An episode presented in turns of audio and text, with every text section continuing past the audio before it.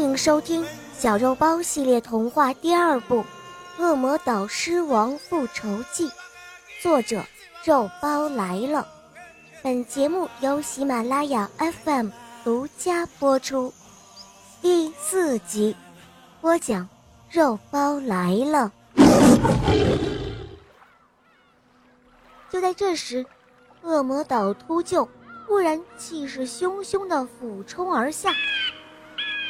他速度太快了，只是一眨眼的功夫，这个庞然大物已经出现在小肉包的头顶了。这时，雷霆发出一声怒吼，他从几米外猛扑了上来，但还是来不及了。秃鹫的利爪已经牢牢地抓住了小肉包，腾空而起。水手惊叫了起来：“ 这可怎么办？”骄阳和船长也都急匆匆地跑回到甲板上。出什么事了？发生什么事情了？狮子雷霆抓起了一把鱼叉，用力向秃鹫掷去，但是在摇晃的船上，掷出的鱼叉也失去了准心，鱼叉又是划出了一道抛物线，轻飘飘的。掉进了大海里。这秃鹫为什么要攻击小肉包呢？船长纳闷的问道。因为据他所知，秃鹫一般只吃腐肉，攻击活物实在是一件很奇怪的事情。此时，恶魔岛秃鹫已经飞起了几十米高空，小肉包被弄得头晕目眩。只觉得下面的帆船越来越小了，秃鹫的爪子牢牢地抓着他的肩膀，小肉包似乎已经闻到了死亡的味道。也许是求生的本能吧，小肉包团起了身体，用尽全身的力道把两只后腿蹬了出去。秃鹫一声尖叫，它的爪子居然被小肉包的脚趾。划出了几道血口子。对于恶魔岛秃鹫来说，这大概也是第一次吧。爪下的猎物竟然逃脱了。小肉包从几十米的高空重重地向海面上摔了下去。小肉包落水了！快，快救他！救小肉包！快救他！甲板上。本来已经绝望的几个人又一次发出了惊呼，船长赶紧调整航向，驾驶着帆船向小肉包落水的地方冲去。还有一段距离，但水手已经迫不及待地跳入海中。在骄阳焦急的呼唤声中，水手终于把小肉包拖出了海面。帆船迅速的靠近，狮子雷霆伸手把小肉包捞了起来，平放在甲板上。嗨，小肉包，快醒醒，快醒醒！所有的人都围着小肉包。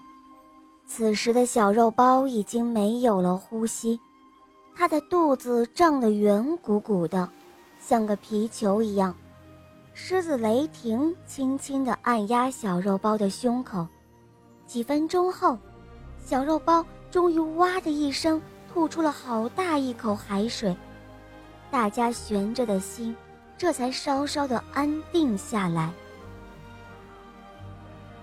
这时，雷霆的目光移向了小肉包胸前的那一块玉石，他用手轻轻的抚摸着，他说：“或许秃鹫是冲着狮王之泪来的。”雷霆。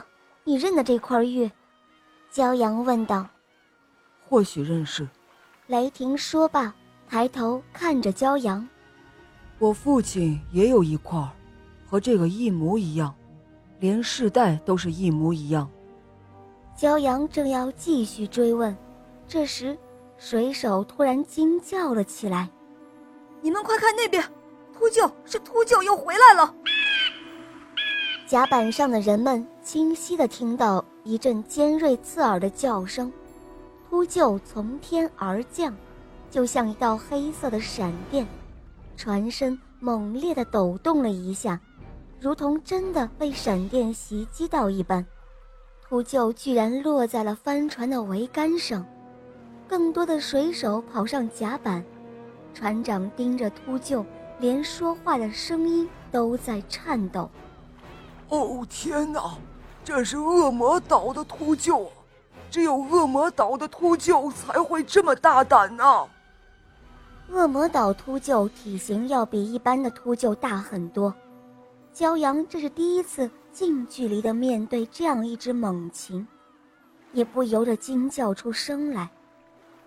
秃鹫慢慢的把翅膀收拢了起来，抖了抖身体，公开表达着对这条船的敌意。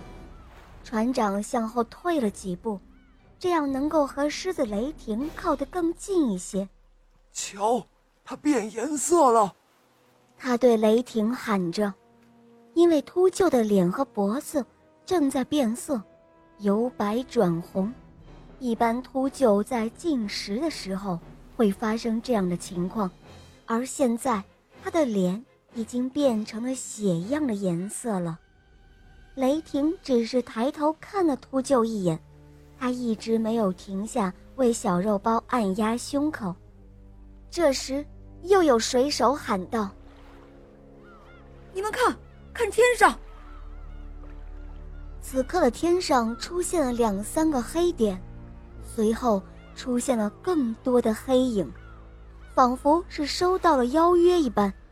越来越多的恶魔岛秃鹫从四面八方都向这条船汇集了过来。现在我们离恶魔岛还有多远？骄阳问船长。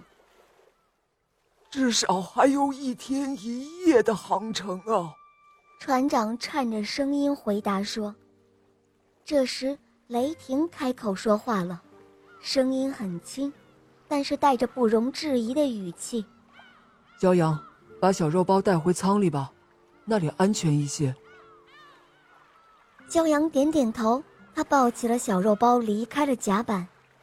他们刚一离开，秃鹫就从桅杆顶端腾空而起，向高空飞去了。嗨，亲爱的小伙伴们，这一集的故事就讲到这儿了。我是狮子雷霆哦，在这里跟大家问好哦。小肉包被恶魔岛秃鹫袭击之后，从高空落入海中，可真是惊心动魄。当他被救上船时，却已没了呼吸，你们说小肉包会醒过来吗？好，就让我们一起为他加油吧，小伙伴们！下一集内容更加精彩，我们在下一集见哦，么么哒。